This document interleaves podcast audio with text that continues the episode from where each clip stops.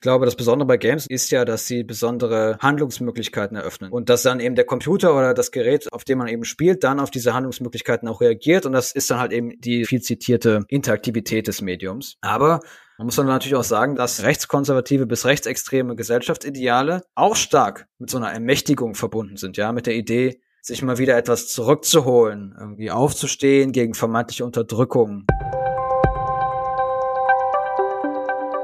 Seit den Anschlägen von Halle und Hanau spricht Deutschland wieder über rechte Räume und Netzwerke im Online-Gaming. In der heutigen Podcast-Folge von History and Politics, dem Podcast der Körperstiftung zu Geschichte und Politik, nehmen wir zusammen mit Felix Zimmermann rechte Geschichtsbilder in Videogames in den Blick. Wir diskutieren, woran, wieso und vor allem wie Rechtsradikale in Videospielen erinnern. Wir widmen uns aber auch der Frage, welche Art von Geschichtsbildern unterschwellig in Videogames vermittelt werden, die sich gar nicht als politisch outen oder darstellen. Mein Kollege Felix Fug aus dem Programm E-Commemoration hat dafür den Historiker Felix Zimmermann getroffen. Seit vielen Jahren untersucht Felix Zimmermann die Darstellung von Geschichte in Videogames und in Games-Communities. Er hat in Münster und Köln Kommunikationswissenschaft, Geschichte und Public History studiert und in seiner Promotion das atmosphärische Vergangenheitserleben in digitalen Spielen untersucht. Heute ist er Referent für Gameskultur, politische Bildung und Extremismus bei der Bundeszentrale für politische Bildung und obwohl er sich in seiner Position bei der Bundeszentrale fast täglich mit menschenverachtenden Geschichtsdeutungen beschäftigen muss, hat Felix Zimmermann seine beiden großen Leidenschaften, nämlich die Geschichte und die Videospiele, zu seinem Beruf gemacht. Für ihn sind Videospiele wirklich zentrales Kulturgut unserer Gegenwart. Videospiele sind ein Massenmedium, was nicht unterschätzt werden darf, wenn es um Erinnerungspolitik und Geschichtskultur heute in Deutschland geht und nicht nur dort natürlich. Bevor wir jetzt aber einsteigen in unseren Podcast, lieber Felix, schön, dass du da bist. Hallo. Hallo. Wieso habt ihr euch, also du und Felix Zimmermann, eigentlich dieses Thema vorgenommen? Warum habt ihr euch im Programm E-Commemoration das Thema rechte Geschichtsbilder in Videogames äh, zur Aufgabe gemacht mit diesem Podcast? Wir selbst spielen für die Arbeit im Programm E-Commemoration, Gabi, wie du ja weißt, viele Spiele an und begeben uns im Rahmen dessen dann auch immer wieder in die Welten des sogenannten Online-Gamings. Ich selbst, das weißt du ja, spiele auch schon seit vielen Jahren, seit meiner Jugend eigentlich auch Videospiele. Und immer wurde ich eigentlich seitdem auch mit Spielerinnen konfrontiert, die in ihren Accounts mit rechten, rechtsradikalen oder auch rechtsterroristischen Personen, Symbolen auch kokettieren. Ich habe da mal nachgeschlagen, 2015 wurde erhoben, dass von damals 65 Millionen Accounts, 26.000 Steam-Userinnen den Namen Adolf Hitler für sich auch gewählt haben. 26.000. 26.000, das ist schon eine Hausmarke. Und auch wenn wir uns eben jetzt in der kommenden Podcast-Folge mit Präventionsmaßnahmen auseinandersetzen werden, steht aber, wie du schon gesagt hast, eigentlich in den kommenden Minuten Geschichtsbilder im Fokus, die in Games vermittelt werden, die eben dafür dann genutzt werden können, um rechte Gesellschaftsideale und auch die Werte, die, die in diesen Gesellschaftsidealen dann auch festgehalten sind, eben auch zu promoten.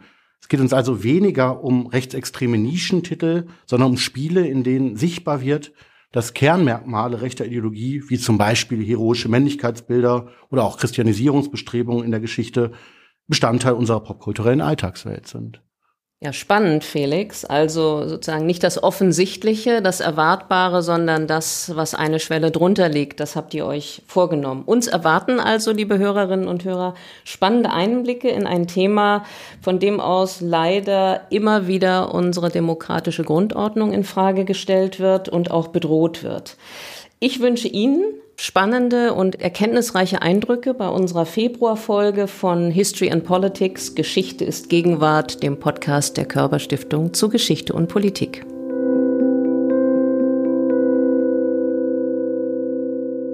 Mit der heutigen Folge möchten wir Ihnen als Zuhörerin einen Einblick darin geben, wie sich eine rechte Erinnerungspraxis im Online- und Videogaming ausgestaltet und welche Möglichkeiten das digitale Medium Computerspiel gegebenenfalls eben auch aus seiner Eigendynamik heraus für rechte Gegennarrative zu unserem Geschichtsbild schafft. Doch lass uns mit einer persönlichen Frage zu Beginn beginnen. Wie bist du eigentlich, lieber Felix, zum Medium Videogame gekommen und war es eigentlich für dich von vornherein dann auch logisch, nach Antritt deines Geschichtsstudiums, eigentlich auch diese beiden Leidenschaften, also das Computerspielen auf der einen Seite und Geschichte zu erforschen auf der anderen Seite, eben auch zu, zu verbinden. Und was ich an dieser Stelle eigentlich ganz besonders interessant finde, erschloss sich eigentlich durch dein Geschichtsstudium erst der Mehrwert, den Computerspiele vielleicht auch aus deiner Sicht für eine Erinnerungspraxis von unten haben? Also, ich würde tatsächlich sagen, dass das für mich nicht von vornherein logisch war. Das war ja auch eine Zeit, in der ich angefangen habe zu studieren, in der das Forschungsfeld eben sozusagen geschichtswissenschaftliche Game Studies noch in einer Anfangsphase war. Und als ich dann eben angefangen habe zu studieren, erst äh, im Bachelor, dann hatte ich mal versuchsmäßig in einem Seminar überlegt, wie könnte man vielleicht so ein Spiel wie Assassin's Creed im Geschichtsunterricht einsetzen. Das hatte ich dann mal vorgeschlagen in so einem Bachelor-Seminar. Aber richtig fokussiert dann erst im Master und im Master habe ich eben Public History in Köln studiert und habe da relativ schnell gemerkt, dass es da eine große Offenheit gab für im Grunde neue Vermittlungsformate von Geschichte und auch für die Erforschung dieser Vermittlungsformate. Und in der Zeit dann in dem Masterstudio Public History bin ich dann relativ schnell auch, als ich dann mich ein bisschen näher mit auseinandergesetzt habe, auf den Arbeitskreis Geschichtswissenschaften und digitale Spiele gestoßen. Und der Arbeitskreis war es im Grunde, der besteht seit 2015. Der Arbeitskreis war es, der mir dann gezeigt hat, okay, man kann wirklich seriös zu im Grunde Games und Geschichte und dem Einfluss von Games auf die Erinnerungskultur forschen und das passiert auch schon und es gibt auch erste Veröffentlichungen. Und da bin ich relativ schnell im Grunde diesem Arbeitskreis auch beigetreten und die haben mich, obwohl ich noch sozusagen Student war, auch äh, sehr freudig empfangen da. Und dann habe ich wirklich gemerkt, was da für Potenziale sind. Dann habe ich auch im Grunde, ich, ich wusste natürlich schon, dass Games ein relevantes Medium sind, weil ich auch schon ewig selbst gespielt habe und auch die Zahlen auch schon grob kannte. Aber sozusagen den ganzen Einfluss und die ganze Vielzahl an Games mit historischen Settings, der hat sich mir dann in dem Zeitraum erst so richtig aufgetan. Die vielen verschiedenen Forschungsfacetten. Und es ist in den letzten Jahren auch nur noch deutlich mehr geworden, tatsächlich. Und klar, man muss natürlich sagen, Public History ist ja auch, je nachdem, was man da für eine Deutung anlegt, irgendwie so eine Geschichte oder Geschichtswissenschaft von unten. Und gleichzeitig ist es aber auch so, dass es mir jetzt nicht um das Potenzial von Games im Sinne von Citizen Science ging, sondern eher darum, wie so große Videospielmarken tatsächlich unsere Geschichts- und, und Erinnerungsbilder prägen. Und das war dann im Grunde auch und ist es auch immer noch dann bis zu meiner Dissertation gewesen, mein Forschungsschwerpunkt. Lass uns noch mal an deiner persönlichen Passion anknüpfen hier Videospiele, denn heute beschäftigst du dich in deiner alltäglichen Arbeit ja auch mit rechten Tendenzen in den Gamer Communities und untersuchst eigentlich auch mehr oder minder problematische Tendenzen dann ja eben auch in der Computerspielewelt. Lange Zeit wurden, das ist glaube ich vielen auch bekannt, gesamtgesellschaftliche Probleme auf die Gaming Community letztlich auch abgewälzt. Dauerhaft war die Rede von den Gewaltfantasien, die mit Ego-Shootern auch bedient werden. Horrornachrichten wie die Beobachtung zum Beispiel von Herzrhythmusstörungen durchs Zocken bei Kindern geistern auch heute noch durchs Netz. Der freie Journalist und leidenschaftliche Computerspiele-Fan Matthias Kreinbrink, das finde ich total interessant, sprach vielen Spielerinnen aus der Seele, als er bei Zeit Online auch verriet, dass er durch die Debatten eigentlich darüber, wie schädlich Games und das Computerspielen seien, sich eigentlich seiner eigenen Jugend und seinem eigenen Hobby beraubt sieht. Viel Vertrauen wurde in den letzten Jahren, glaube ich, auch an dieser Stelle auch verspielt. Wie kriegst du eigentlich den Spagat hin, in deiner alltäglichen Arbeit auf der einen Seite rechte Bestrebungen im Gaming aufzuspüren und Präventionsmaßnahmen eben mitzugestalten, auch anzuschieben, aber dich gleichzeitig von der zum Glück heute durchaus immer weniger werdenden, aber immer noch weiter weitenden Hysterie rund um das Thema Gaming eigentlich auch nicht anstecken zu lassen. Also ich persönlich sehe ehrlich gesagt jetzt keine Hysterie mehr, was Games angeht. Ich sehe vor allem, wenn man sich diesen Bereich von Gewalterstellung in Games und so etwas anguckt, vor allem noch vereinzelte uninformierte Einschätzungen vielleicht, die, glaube ich, dann erst Schlagkraft entwickeln, wenn wir die dann wieder skandalisierend irgendwie aufgreifen und auf sie reagieren. Weil eigentlich würde ich sagen, dass Games tatsächlich breitengesellschaftlich als Kulturgut anerkannt sind. Und das ist dann unabhängig davon, ob man selbst spielt oder nicht. Also ich glaube, wir sind wirklich weit weg von so Verbotsdiskussionen der sogenannten Killerspieldebatte, ja, der späten 1990er und der frühen 2000er. Und deswegen würde ich auch sagen, ich nehme meine Arbeit nicht so wahr, dass ich da jetzt irgendwie so einen Spagat hinbekommen müsste. Ich finde es im Gegenteil eher problematisch, dass viele KollegInnen und ich leider auch noch hin und wieder in so einer Art, ja, wie soll ich sagen, vorauseilendem Gehorsam, ja, jede Kritik, die man erstmal äußert an Medium Games, gleichzeitig rahmt mit so einer Aufzählung irgendwie all der, der positiven Aspekte des Mediums, äh, um das irgendwie so ein bisschen auszugleichen, ja. Aber ich glaube, das haben wir wirklich überhaupt nicht mehr nötig. Ich glaube, die Kritik an dem Medium kann auch wirklich für sich selbst stehen und das Kulturgut Games muss das auch aushalten können.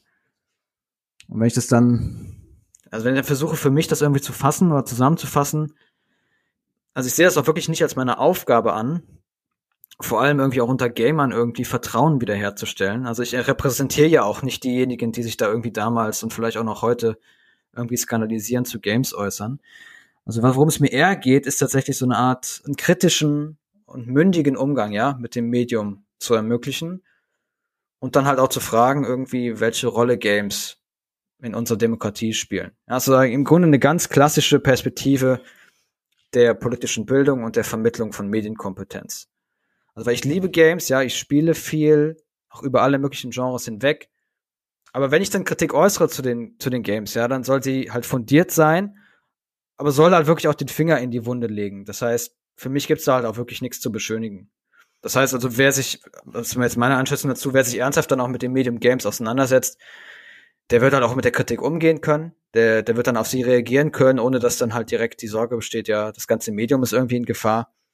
Ich bin also wirklich, um auf den Punkt zu bringen, ich bin für Besonnenheit in dem Umgang, ich bin für Kritikfähigkeit in Bezug auf Games Lass uns an dieser Stelle noch mal ein bisschen tiefer in die Materie unserer heutigen Podcast-Folge einsteigen.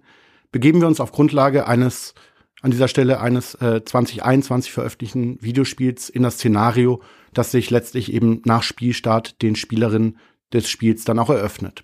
Zwei junge, aus Überzeugung in den Krieg gezogene Wehrmachtssoldaten geraten an der Ostfront in Zweifel. Sie wechseln die Seite und schließen sich dem polnischen Widerstand an. Ob sich die Geschichte letztlich auch so zugetragen hat, lässt sich schwer sagen. Über die Relevanz und Bedeutung von Dissidenten wird in den Geschichtswissenschaften gestritten. Dennoch ist das beschriebene Szenario der Ausgangspunkt eines Taktikspiels, das eben in jüngerer Vergangenheit verstärkt in die Kritik geraten ist. Es wird in diesem Zusammenhang von einem Zitat Whitewashing der Wehrmacht gesprochen. Wie wird Geschichte und vor allem das Erinnern an Wehrmachtssoldaten im Game aus deiner Sicht umgedeutet? Und welches geschichtspolitische Narrativ wird eigentlich genutzt, also erst einmal würde ich zu diesem Spiel und auch zum Entwicklungsstudio, was dahinter steht, zu diesem Destructive Creations, würde ich ähm, tatsächlich erstmal das Dossier empfehlen, was erschienen ist bei Kein Pixel dem Faschismus. Die Beteiligten dort, also es ist im Grunde eine Initiative, die sich gegen halt Faschismus in jeglicher Form irgendwie in Gaming Spaces engagiert. Die Beteiligten da haben sich deutlich auch ausführlicher mit dem Studio und den Spielen auseinandergesetzt als ich. So, aber trotzdem ist es für mich und für meine Arbeit relevant und deswegen kann ich da sicherlich auch was zu sagen. Also klar, als erstes hast du ja schon gesagt, was man sieht in diesem Spiel ist, dass der sicherlich historisch seltene, aber ja nicht, nicht ganz unmögliche Fall deutscher Dissidenten äh, thematisiert wird. Und ich glaube, was zentral ist für das Studio und was das Studio, glaube ich, auch mit dem Spiel vermitteln möchte zum gewissen Grad, ist so ein Narrativ. Also das ist, glaube ich, ganz relevant. Also wir gucken uns nicht nur das Spiel an, glaube ich, was eine Quelle ist, sondern auch die Aussagen drumherum, ja, also was sagt das Studio dazu, was wird in Marketing geäußert, was sagen die zum Beispiel als Kommentar unter YouTube-Videos und was sich dann so ein bisschen rauskristallisiert, ist so ein Narrativ, das Böse war auf allen Seiten, ja, im Zweiten Weltkrieg. Also ich würde sagen, am ehesten findet da so eine Relativierung deutscher Verbrechen statt, ja, also das wird halt irgendwie impliziert, dass wir halt deutsche Truppen, sowjetische Truppen, alliierte Truppen und so weiter haben, ja. Und die hätten ja alle auch nur irgendwie aus einfachen Menschen bestanden. Die wären alle nur irgendwie in den Krieg gezogen worden und alle hätten halt gute und böse Menschen gehabt, ohne dass da irgendwie eine qualitative oder auch quantitative Abstufung deutscher Verbrechen so richtig stattfindet. Und ich meine, das hast du ja auch schon gesagt. Ja, Im Spiel gibt es halt so einen Wendepunkt des Gewissens irgendwie. Ja, das heißt, die Soldaten sind da in Polen und plötzlich würden die da auf Kriegsverbrechen stoßen. Ja, und plötzlich würden die merken, dass die Deutschen vielleicht irgendwie die Bösen sein können. Und das ist halt dieses klassische Narrativ, was ja auch zu Recht vielfach kritisiert wurde. Und zwar diese Idee, ja, die Deutschen haben ja von nichts gewusst, wir hätten ja von nichts gewusst und die Wehrmacht sowieso am wenigsten und am Ende sind eh alle nur verführt worden von Hitler. Ja, also dieses klassische Narrativ wird da so ein bisschen aufgegriffen. Aber für mich auch aus meiner Arbeitsperspektive und Forschungsperspektive ist noch eigentlich so eine weite Kontextualisierung wichtiger. Ne? Also für mich ist, glaube ich, ganz zentral, und deswegen meine ich ja, ich glaube, es ist auch eben ein wichtiger Punkt, diese Quellen auszuwerten um das Spiel herum vom Studio. Ja? Also wie, mit welchem Anspruch irgendwie tritt das Studio auch hervor, ja? Mit welchem Anspruch werden diese Spiele veröffentlicht? Wie gehen die in die Öffentlichkeit? Und das Studio behauptet halt schon sehr deutlich auch in, in, in sozusagen äh, Material um das Spiel herum, dass hier jetzt eine Geschichte dargestellt wird in dem Spiel, die irgendwie jahrelang, und das, wir sagen die auch so ganz explizit, irgendwie von der Sowjetunion unterdrückt worden sei. Ja? Und dass sie jetzt irgendwie mal eine Geschichte zugänglich machen würden, erstmalig irgendwie, ja, für westliche Gesellschaften. Was natürlich Quatsch, ja. Das stimmt natürlich nicht. Aber ich glaube, das ist ganz wichtig. Es geht ja wirklich um ganz bewusste Geschichtspolitik, die irgendwie betrieben wird. Ähm, es geht um Interpretationshoheit. Und es geht dann darum, halt im Rahmen dieser Interpretationshoheit auch sozusagen neue Rechte oder zumindest für neue rechte Positionen anschlussfähige Narrative irgendwie in den Diskurs einzubringen. Ja, und ich glaube, da ist, dass ich dieser weite Kontext ist das, was für meine Arbeit auch am relevantesten ist und wie ich glaube, äh, dass man diese Bedeutung dieser Spiele auch am besten einordnen kann. Also, dass die Umdeutung des NS ein erinnerungspolitisches Anliegen in den heute im Podcast besprochenen Kreisen ist, war ja gewissermaßen auch äh, zu erwarten. Was ich noch ganz besonders interessant finde, die AfD fordert seit einigen Jahren sich, äh, äh, sich in der geschichtspolitischen Debatte und eben auch im Schulunterricht nicht mehr nur den beiden Katastrophen des 20. Jahrhunderts zuzuwenden, sondern das sogenannte davor, allen voran die großen Errungenschaften des 19. Jahrhunderts eben auch stärker in den Blick zu nehmen. Wenn wir über rechte Erinnerungspraktiken und über rechte Geschichtsbilder in Videogames sprechen, welche historischen Ereignisse aus jüngerer und fernerer Vergangenheit stehen denn deiner Meinung nach ebenfalls noch hoch im Kurs? Ja, also da, da lässt sich sicherlich einiges aufzählen. Ich glaube, die Verbindungslinie ist so ein bisschen, dass, wenn man sich das anguckt, kann man, glaube ich, sagen, dass irgendwie fast alle Ausprägungen neurechter Ideologie irgendwie auf die eine oder andere Weise mit so spezifischen Vorstellungen von Männlichkeit und einer dann irgendwie im Verhältnis dazu untergeordneten Nichtmännlichkeit verbunden sind. Ich glaube deswegen, wenn man sich dann anguckt, so was ist relevant auch im Gaming-Kontexten, dann würde ich sagen, erstmal potenziell alle historischen Ereignisse und Kontexte, die sich halt irgendwie als Projektionsfläche für so eine vermeintlich ursprüngliche Männlichkeit und auch für reaktionäre Familienrollen und so weiter eignen. Und die sind dann, glaube ich, grundsätzlich von Relevanz. Also das heißt, dass so Dinge wie das Mittelalter sicherlich steht hoch im Kurs, also oder populäre Vorstellungen davon, äh, sowas wie Rittertum, aber auch Wikinger, aber auch antikes Soldatentum sicherlich. Also das sehen wir dann wenn wir uns so Symboliken angucken, die sich dann zum Beispiel in Form von solchen Memes dann in neurechten Kreisen bewegen oder auch in der Gaming-Kultur, wo dann halt Kreuzritter sehr dominant auftreten, Spartaner, Berserker und sowas, ja. Und all das ist dann gerne auch mal verbunden, und ich glaube auch das sind halt Kernaspekte rechte Ideologie, mit Ideen halt von unterwürfigen Frauen, von Ideen auch arischer Reinheit, ja, und halt auch diesem Weltbild irgendwie, für diesem sogenannten Ethnopluralismus. Diese Vorstellung, dass sozusagen kulturell homogene Staaten geben müsste und das grob gesagt halt irgendwie Ethnien einen angestammten Platz auf der Welt hätten und da sollten die doch bitte auch bleiben. Und ich glaube, Spielwelten, die halt so eine Ursprünglichkeit zeigen oder eine vermeintliche Ursprünglichkeit zeigen, die bieten da Anknüpfungspunkte. Also so eine Vorstellung irgendwie von einem komplett weißen Mittelalter, was halt im Grunde in der Forschung so nicht repräsentiert ist, aber solche Spiele, glaube ich, haben dann eben Anknüpfungspunkte. Aber ich glaube, es ist dann nochmal ganz wichtig zu sagen, dass das eben nicht spezifisch für Games ist. Und ich glaube, es ist auch nicht so, dass diese Narrative jetzt irgendwie in großer Zahl bewusst in Games eingebracht werden. Aber ich würde schon sagen, dass die Branche jetzt in der Breite noch zu wenig darüber reflektiert, inwiefern ihre Spiele eben so eine Projektionsfläche sein können für so alt-right, Neurechte, alternative rechte Narrative und inwiefern die halt eben Anknüpfungspunkte bieten können. Und ich glaube, vor allem diese Reflexion ist in Zukunft verstärkt notwendig. Mittelalterdarstellungen sind hier eigentlich auch gewissermaßen, hast du ja schon so ein bisschen betont, eigentlich auch nur ein Beispiel. Die Online-Plattform Conservapedia, die sich zur Aufgabe gemacht hat, eine Online-Enzyklopädie aus Sicht christlich-konservativer Kreise in den USA zu schaffen, hat eine ganze Reihe von Spielen aufgelistet, in denen beziehungsweise die sich dafür eignen, zum Teil rechtskonservative Gesellschaftsideale auch zu vermitteln und zu promoten. Was macht ein Spiel eigentlich aus deiner Sicht für rechtskonservative Geschichtsdeutung und Gesellschaftsvorstellung attraktiv? Ich nenne einfach mal ein paar Stichworte an dieser Stelle. Eine positive Darstellung traditioneller Familien- und Rollenbilder zum Beispiel, Darstellung des historischen Kampfes gegen den Kommunismus, undifferenzierte Darstellung des Kampfes gegen Verbrechen, das Ankämpfen gegen den starken Staat, aber auch so eine klare Message von Good versus Evil. Ja, ich würde versuchen, das halt also so ein bisschen zusammenzubinden, halt auch wieder. Also was, was ist sozusagen das Charakteristische, warum das bei Games dann irgendwie besonders gut funktioniert?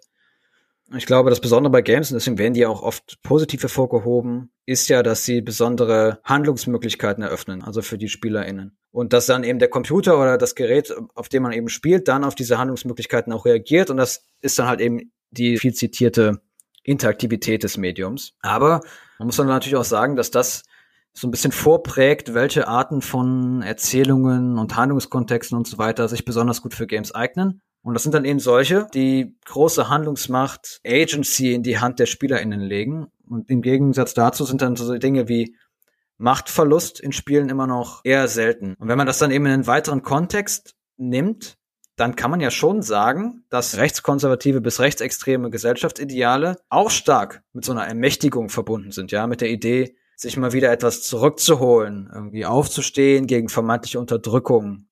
Lass uns doch an dieser Stelle die Frage nach den Spezifika des Mediums Computerspiel für die Verbreitung rechter Geschichtsdeutung nochmal aufgreifen. Der Literaturwissenschaftler Alfie Brown geht in diesem Zusammenhang sogar so weit, eben auch zu sagen, dass das Medium Computerspiel besonders viel Anknüpfungspunkte bereithält, um für die Verbreitung geschichtspolitisch rechter Inhalte eben auch genutzt zu werden.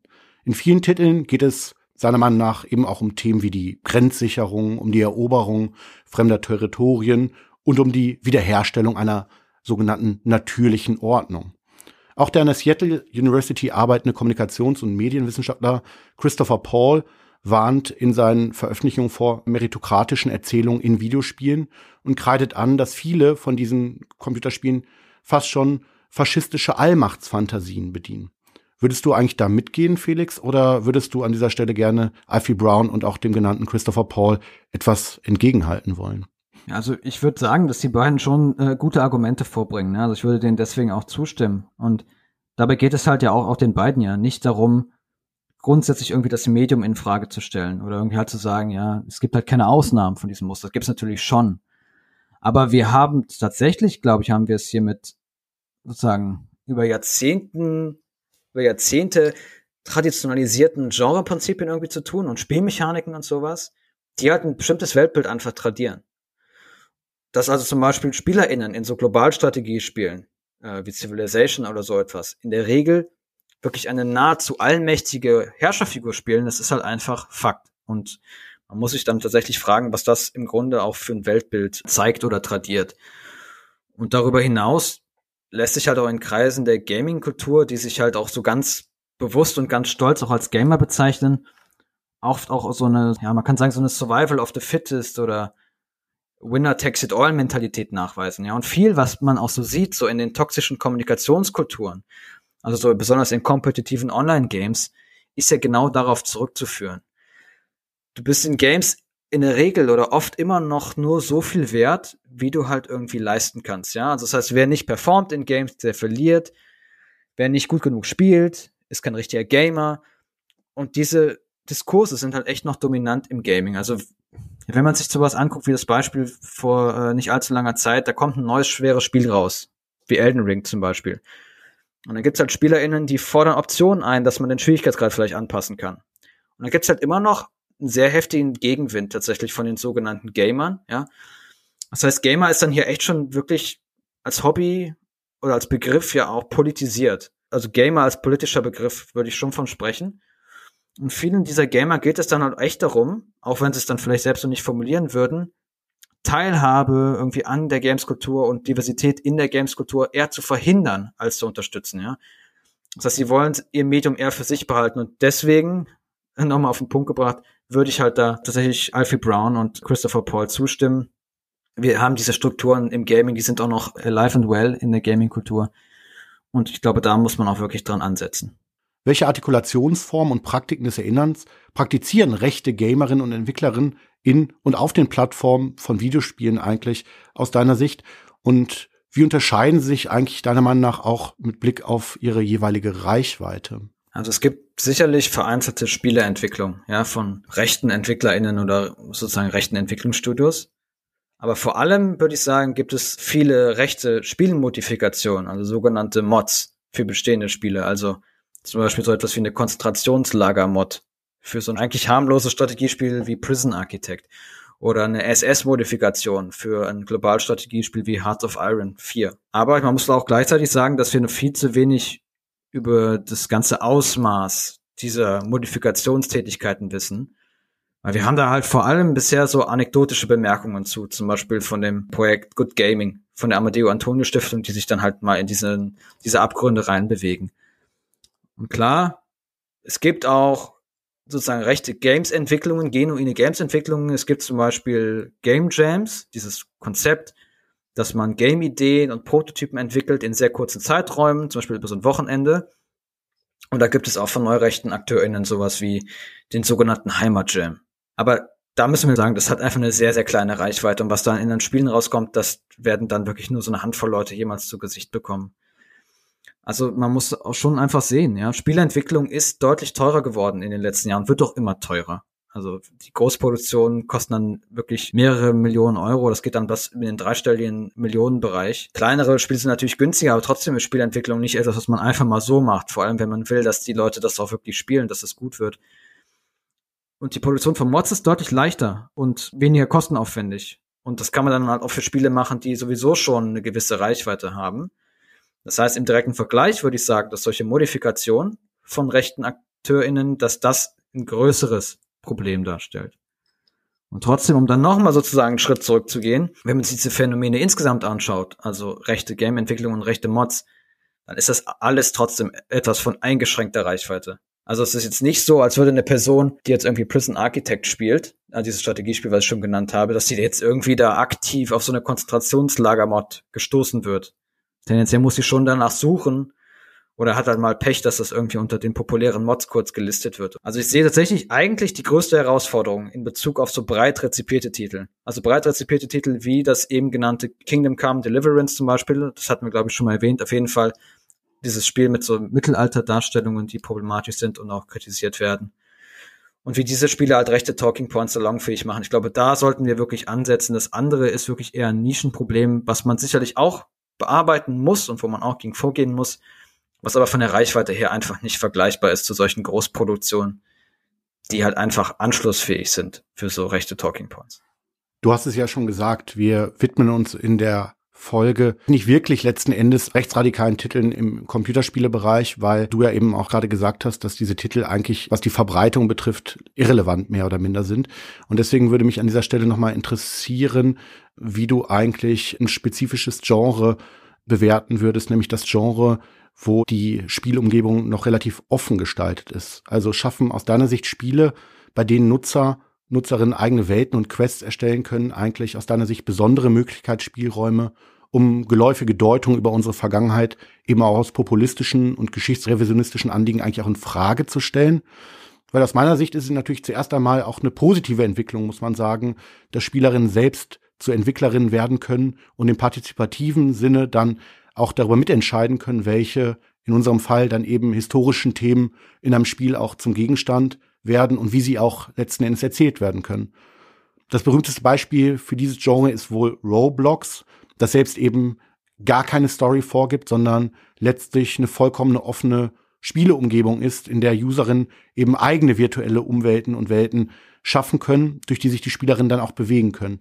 Und welche Form des rechten Erinnerns werden und wurden eigentlich in Roblox praktiziert und, und worüber spricht die Community eigentlich auch? Also Roblox ist natürlich ein Beispiel für ein sozusagen sehr stark modifizierbares Spiel oder wo sozusagen das Modifizieren Kern der ganzen Spieldynamik ist, ne?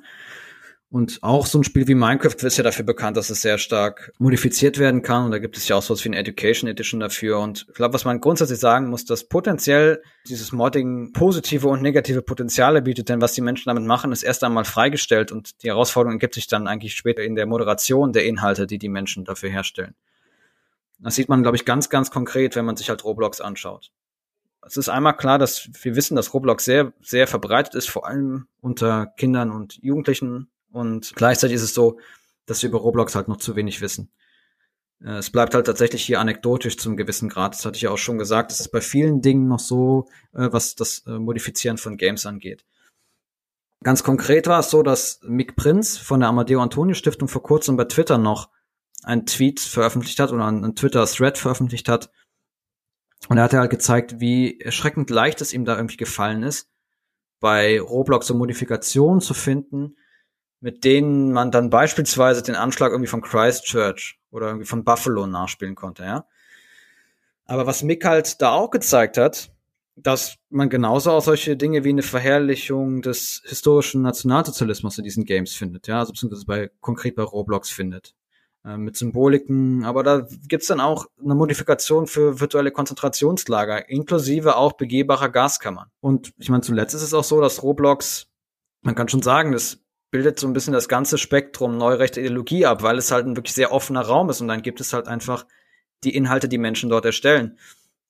Und da hat man eben auch solche Dinge wie, dass der eigentlich abstrakte Kulturkampf zwischen den Rechten und dem angeblichen woken, queer-ideologischen, angeblichen Cancel Culture Linken, ja, dass, dass der halt in den Spielern zu einem konkreten Konflikt gemacht wird. Und da gibt's halt so Modifikationen, wo man dann irgendwie ja, zu so einer Demonstration von FeministInnen hinkommt und die werden dann irgendwie als bedrohliche Monster inszeniert, die alle Männer angreifen und vernichten wollen. Das heißt also, was wir schon sehen, ist, dass Roblox einfach, weil es ein noch viel zu wenig moderierter Raum ist, sehr gut zeigt, was im Kontext von Modding möglich ist, ja. Sehr viel Positives ist möglich. Bei Minecraft gibt es zum Beispiel interessante Modifikationen zum Themenfeld, sowas wie Social und Racial Justice. Aber gleichzeitig, das zeigt dann eben Roblox sehr gut, wenn Menschen dort freie Räume haben und dann auch ihre Ideologien in den Mods unterbringen können, dann ist auch sehr viel sehr Schlechtes möglich mit diesen modifizierbaren Spielen wie Roblox tatsächlich. Lass uns zum Abschluss der Podcast-Folge noch einmal auf Gegenbeispiele und Präventionsstrategien schauen. Das Medium Computerspiel hat sich historisch betrachtet, das wissen wir, eben aus der Simulation von, von möglichen Eintrittsszenarien im militärischen Kontext entwickelt. Die Frage, was wäre wenn, ist daher immer schon auch ein zentraler Dreh- und Angelpunkt des Computerspiels gewesen und zeugt davon, dass gerade die Rekonstruktion von dem, wie Geschichte tatsächlich eben verlaufen ist, nicht die einzige Art und Weise der Auseinandersetzung mit Geschichte ist, die Computerspiele mehr oder minder dann auch immer wieder aufgreifen. Das Medium, so könnte man sagen an dieser Stelle, das Medium Computerspiel bietet sich gerade eben für kontrafaktische Geschichtserzählung an. Gibt es für dich eigentlich auch Beispiele, Felix, bei denen kontrafaktische Geschichtserzählungen genutzt werden, nicht um geschichtsrevisionistische Geschichtsbilder dann auch zu verbreiten, sondern sich ihnen eigentlich auch letztlich in den Weg zu stellen. Mir fällt in diesem Zusammenhang immer wieder auf, dass da der Titel Return to Castle Wolfenstein auch immer wieder genannt wird. Und was ist eigentlich das Spielszenario des Games? Und wieso wird es eigentlich dann auch so oft als Paradebeispiel für ein gelungenes, kontrafaktisches Computerspiel genannt, mit dem für einige Personen zumindest eben Präventionsarbeit auch gegen Geschichtsrevisionismus möglich ist. Also Return to Castle Wolfenstein oder eigentlich ja in letzter Zeit vor allem die neueren Ableger, ne? also sowas wie Wolfenstein The New Order oder Wolfenstein The New Colossus, der Nachfolger wäre. Das sind ja schon zu einem gewissen Grad, kann man sagen, antifaschistische Spiele. Und die stehen sicherlich auch in der Tradition von so Nazi, Nazi-Ploitation-Genres, ja, oder von so Darstellungen von wehrhaften Jüdinnen und Juden.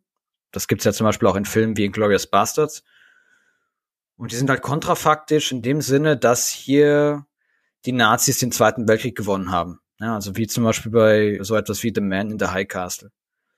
Und in der Wolfenstein-Reihe spielen wir dann jemanden, und zwar den äh, Widerstandskämpfer, ehemaligen Soldaten BJ Blazkowicz, der in den USA der 1960er gegen dann so Kampfroboter und Laserkanonen kämpfen muss. Ja, damit haben die Nazis dann in diesem Szenario den Zweiten Weltkrieg gewonnen. Und ich würde halt sagen, dass dieses Spiel deswegen relevant ist, weil es eine finanzstarke Großproduktion ist. Ja, es ist sozusagen eine AAA Blockbuster Produktion, die trotzdem den Holocaust und die Rassenideologie der Nazis nicht ausspart. Das heißt, in The New Order zum Beispiel, also nur um ein konkretes Beispiel zu nennen, in The New Order also dem ersten Teil dieser Remake von diesen Spielen, also von den Neuveröffentlichungen, wird sogar tatsächlich ein Konzentrationslager visualisiert. Und klar, das kann man sicherlich kritisieren, aber das bedeutet eben auch, dass wir hier so ein Blockbuster-Spiel haben, das den Holocaust nicht ausspart. Und wenn wir uns dann den nächsten Teil anschauen, The New Colossus, da wird dann ganz klar offengelegt, dass die Mutter von BJ Blazkowicz, ja, die man halt spielt, seine Mutter Sophia, dass die von ihrem Ehemann an die Nazis verraten wurde. Und die wurde dann als Jüdin deportiert und ermordet. Das heißt, was wir hier haben, ist auch noch einmal eine Blockbuster-Produktion, die eben sozusagen die Rassenideologie der Nazis nicht ausblendet und dann nicht so eine weiß gewaschene Kriegsdarstellung anbietet mit einfach sozusagen gleichwertigen Parteien. Hier wird schon sehr klar auf die Ideologie hinter dem Nationalsozialismus eingegangen. Und das ist besonders für so eine, eine Hochglanzproduktion im Gaming-Bereich. Natürlich ist Wolfenstein jetzt kein Lernspiel oder sowas und das, die EntwicklerInnen dürften auch kein explizites Vermittlungsziel gehabt haben, außer vielleicht sowas wie Nazis böse oder so. Ja, aber wegen, wegen seiner Reichweite irgendwie und wegen seiner Sonderrolle eben auch als finanzstarke Großproduktion muss ich halt sagen, es ist sicherlich relevant und mit einer ja, entsprechenden pädagogischen Rahmung kann so ein Spiel sicherlich halt zeigen, wie man, obwohl man halt eigentlich so ein fantastisch kontrafaktisches Setting hat, wie man halt sehr bewusst Geschichtsrevisionismus vermeidet, indem man im Grunde problematische Vergangenheit nicht ausblendet. Reden wir eigentlich aus deiner Sicht gesamtgesellschaftlich zu wenig über die Möglichkeiten, die solche AAA-Games eigentlich auch für Präventionsarbeit bereithalten. Also AAA-Games im Sinne von Spielen, die eine sehr, sehr hohe Reichweite haben, weil sie sehr, sehr oft verkauft wurden. Im Vergleich zum Beispiel zur Debatte über Serious Games, das heißt eigentlich Spiele, die von Independent Publishern oder von kleineren Häusern eben auch für Kultureinrichtungen dann für klassisch, sage ich mal, medienpädagogische Arbeit dann auch genutzt werden. Reden wir aus deiner Sicht zu wenig über diese AAA Games und die Potenziale oder wie würdest du das bewerten letzten Endes? Ich würde sagen, dass wir aktuell schon so eine Art Serious Game Boom sehen. Ja, also es gab ja das Spiel Through the Darkest of Times von dem Berliner Studio Paint Bucket Games. Das hat so einen gewissen Ruck ja durch die deutsche Diskursöffentlichkeit gegeben. Ein Spiel, wo man halt im Grunde eine Widerstandsgruppe in Berlin unter dem Nationalsozialismus leitet und da wirklich auch ein Spiel, was sich sehr verantwortungsvoll mit dem Thema aussetzt, mit Entwicklern dahinter, wie Jörg Friedrich zum Beispiel, die halt auch ganz bewusst sagen, so, das war unser Ziel, so, wir wollten im Grunde mal ein Spiel über den Nationalsozialismus in den Zweiten Weltkrieg machen, das nicht ausspart und das auch wirklich ein klares Vermittlungsziel hat.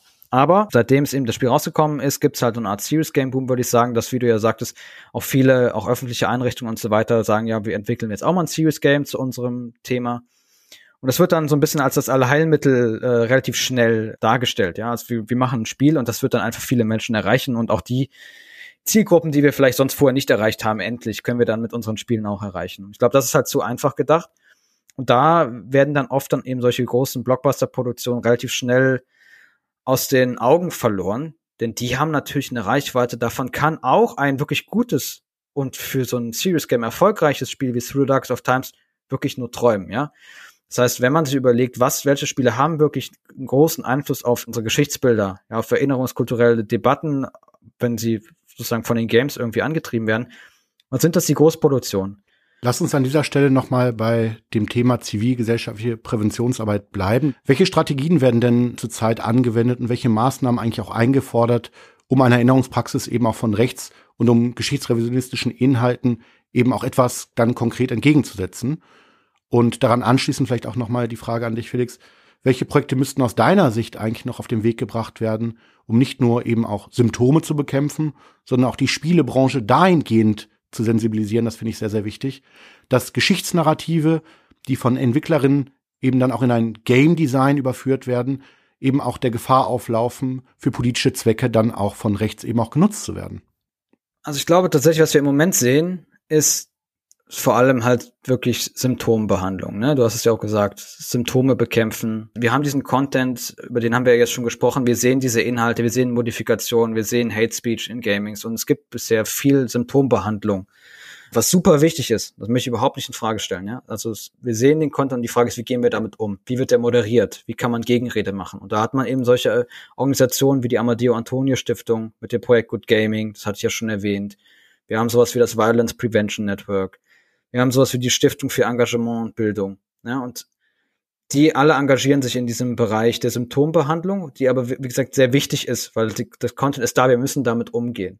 Und besonders die Amadeo Antonio Stiftung, die weist wirklich zu Recht und auch mit Nachdruck darauf hin, dass halt auf solchen Vertriebsplattformen, beispielsweise wie Steam, wo man halt auch Spiele kaufen kann, oder bei Roblox, darüber haben wir jetzt schon gesprochen, dass da einfach nicht ausreichend moderiert wird. Ja, Das Team meldet dann, also das Team von Amadeo Antonio Stiftung meldet dann zum Beispiel Inhalte und prüft dann zum Beispiel auch, was macht denn Steam, äh, so eine Plattform, was machen die, wenn man da Inhalte meldet? Nehmen die die jetzt wirklich runter und so etwas?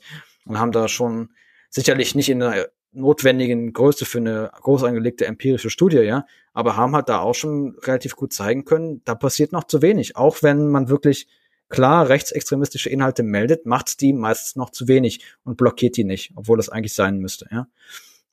Aber was dann eben die genannten Organisationen auch aufmachen, ist sowas wie Digital Streetwork. Das heißt, die gehen in die Online-Communities rein, die helfen da den Menschen in den Gaming Spaces, sich gegen Hate Speech zu positionieren. Da, eben Gegenrede wird da betrieben. Es gibt dann teilweise auch noch Versuche, vielleicht mit Leuten, die jetzt noch kein gefestigtes rechtes Weltbild haben, auf die vielleicht mal positiv einzuwirken, so, damit die nicht sozusagen in äh, ganz abdriften, so in andere Kreise, weil das Problem ist, glaube ich, oft, wenn man irgendwie auf so einer Streaming-Plattform wie Twitch unterwegs ist und dann hat man halt so, äh, sozusagen nimmt man rechte Tendenzen wahr vielleicht, äh, dann kann man da vielleicht noch auf die Leute einwirken, aber sobald die einmal auf so geschlossene Server oder so etwas abgedriftet sind, wo man eigentlich auch keinen Zugang mehr hat, ist es sehr schwer, die Menschen überhaupt noch zu erreichen. Und deswegen wird halt auch in offenen öffentlichen Spaces auch noch so Digital Streetwork betrieben und sowas. Wie gesagt, sehr wichtig ist, um dem Problem irgendwie, äh, das Problem irgendwie unter Kontrolle zu bekommen. Aber gleichzeitig ist es so, dass wir, glaube ich, einen ganz grundsätzlichen kulturellen Wandel noch brauchen, ja. In dem Sinne, dass, dass der Branche bewusst werden muss, dass sie einer, wenn nicht auch sogar einer der zentralen auch Austragungsorte dieses Kulturkampfes ist irgendwie, ja, der alternativen Rechten. Gegen halt, das hatte ich ja schon gesagt, vermeintlichen Wokismus, gegen vermeintliche Gender-Ideologie, gegen vermeintliche Cancel Culture, ja. Da ist auch der Gaming Space, ist da ein Austragungsort dieses Kulturkampfes. Und die Branche, die kann sich da halt nicht raushalten, sondern sie muss sich im Gegenteil ganz klar positionieren. Und deswegen müssen dann auch, und darauf bist du ja auch eingegangen, EntwicklerInnen verstehen, dass ihre Spiele, also auch wenn sie das gar nicht natürlich so gemeint haben und einfach nur etablierte Genreprinzipien reproduzieren, dann eben sehr schnell Anknüpfungspunkte sein können für rechte Ideologie. Und ich glaube, deswegen muss da einfach eine Reflexion stattfinden, ja. Welche Rolle die eigenen Games in der Gesellschaft spielen, wie man sie rahmen kann oder vielleicht auch muss und wie man halt irgendwie auch Communities managen muss, die sich um diese Spiele herum bilden, ja, damit da nicht irgendwie sozusagen rechte Ideologie wuchern kann einfach. Und ich glaube, was auch ganz wichtig ist, um halt so neurechtem Gedankengut auch in Gaming Spaces zu begegnen, um die Games-Kultur zu einem sicheren Ort für Menschen zu machen, da müssen wir halt Accessibility vorantreiben. Wir müssen vulnerable Gruppen in Gaming Spaces schützen. Wir müssen auch sagen, dass wir zum Beispiel misogyne Gamer explizit nicht haben wollen. Ne? Also auch Game Studios müssen da mal sagen, ja, wir wollen euch auch nicht als Käufer von unseren Games haben, auch wenn es vielleicht Umsatzeinbußen bedeutet. Ich glaube, das ist sehr, sehr wichtig, um den kulturellen Wandel ja im Grunde in, in Gaming Spaces voranzutreiben. Und dann vielleicht noch als letzter Punkt, jetzt um das mal ganz konkret zu sagen, wie jetzt bei der Bundeszentrale für politische Bildung, arbeiten gerade an einer Masterclass zum Themenfeld Games und Extremismus, vor allem Games und Rechtsextremismus natürlich, in der wir Kurse anbieten zu genau solchen Themen. Ja, also dann sind dann so Fragen wie, das ist also die, die Idee ist, da kommen EntwicklerInnen zu uns, die sich diese Fragen stellen, wie, warum ist mein Spiel überhaupt von Relevanz für diesen äh, sogenannten Kulturkampf? Warum sollte ich mir hier überhaupt Gedanken machen? Ja, und wenn ich mir jetzt Gedanken gemacht habe, was mache ich da mit meinen Spielen? Wie kann ich meine Spiele zum Beispiel zugänglicher machen? Wie kann ich meine Communities managen, damit da jetzt für rechte Codes irgendwie kein Platz ist? Wie entwickle ich Spiele, die Haltung beweisen? Und wie entwickle ich Spiele, die Haltung beweisen und die auch noch ein Publisher haben will, ne, damit er die verkaufen kann? Und da wollen wir tatsächlich dann einfach mit sozusagen VorreiterInnen aus der Branche zusammenarbeiten, aus so Bereichen Games-Entwicklung, Publishing, Community Management. Da gibt es ja Leute, ja, die sich da engagieren mit PraktikerInnen zusammenarbeiten, politische Bildung, Präventionsarbeit, Lehre, soziale Arbeit, ja, sowas. Und natürlich auch ganz wichtig ForscherInnen aus Bereichen wie Medienwissenschaft, Extremismusforschung, Gender Studies und so weiter. Und die alle zusammenzubringen und dann eben so, einen, so Lehrmodule entwickeln, um den EntwicklerInnen einfach wirklich etwas an die Hand zu geben, denen dann zu helfen, sich in diesem Space zu bewegen, ganz bewusst und reflektiert mit ihren Games umzugehen, das ist das Ziel von diesem Projekt und ich glaube, in diese Richtung können und sollten wir weitergehen und es wäre gut, wenn es da eben noch mehr in Zukunft geben würde für so einen, wie gesagt, kulturellen Wandel irgendwie in der Gameskultur. Ja, vielen Dank, Felix, dass du Gast der Februarfolge warst und mit deiner Expertise eben auch unseren Podcast bereichert hast. Der Claim unseres Podcasts ist Geschichte ist Gegenwart und unterm Strich gesagt, Wie wird eigentlich aus deiner Sicht am Beispiel der diskutierten rechten Erinnerungspraktiken der Februarfolge eben im Online- und Videogaming dann eben auch sichtbar, dass Geschichte auch immer Gegenwart ist?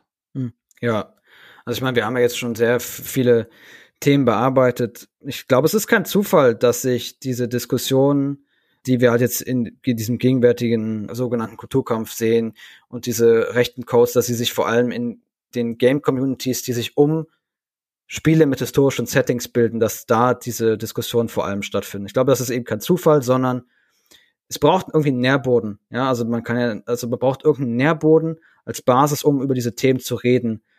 Und dieser Nährboden ist, glaube ich, oft etwas, was dann eben als etwas Historisches gefasst werden kann. Und diese Inhalte sind halt einfach in Games so stark verbreitet. Es gibt so viele Spiele mit historischen Inhalten, die halt natürlich jetzt vermehrt beforscht werden, aber die halt auch schon eine jahrzehntelange Tradition haben und so weiter. Und deswegen, ich glaube wirklich, dass die ein Hotspot sind für die aktuellen gegenwärtigen Debatten, die wir jetzt hier bearbeitet haben, zu dieser neurechten Ideologie und so weiter. Und deswegen müssen wir wirklich diese Games und deren erinnerungskulturelle Bedeutung ganz besonders in den Blick nehmen.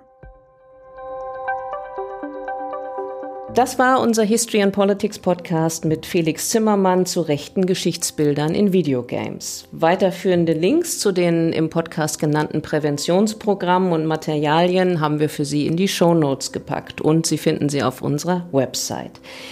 Wenn Sie an Informationen zu den Aktivitäten des Bereichs Geschichte und Politik interessiert sind, dann finden Sie diese ebenfalls auf unserer Stiftungswebsite. Da gibt's natürlich auch, wie in allen bekannten Podcatchern, unsere weiteren Folgen des History and Politics Podcasts. Haben Sie Fragen oder Anregungen zu unserem Podcast, dann schreiben Sie uns gern eine E-Mail an gp.körber mit oe-stiftung.de. Das war's für heute. Vielen Dank fürs Zuhören. Machen Sie es gut und tschüss.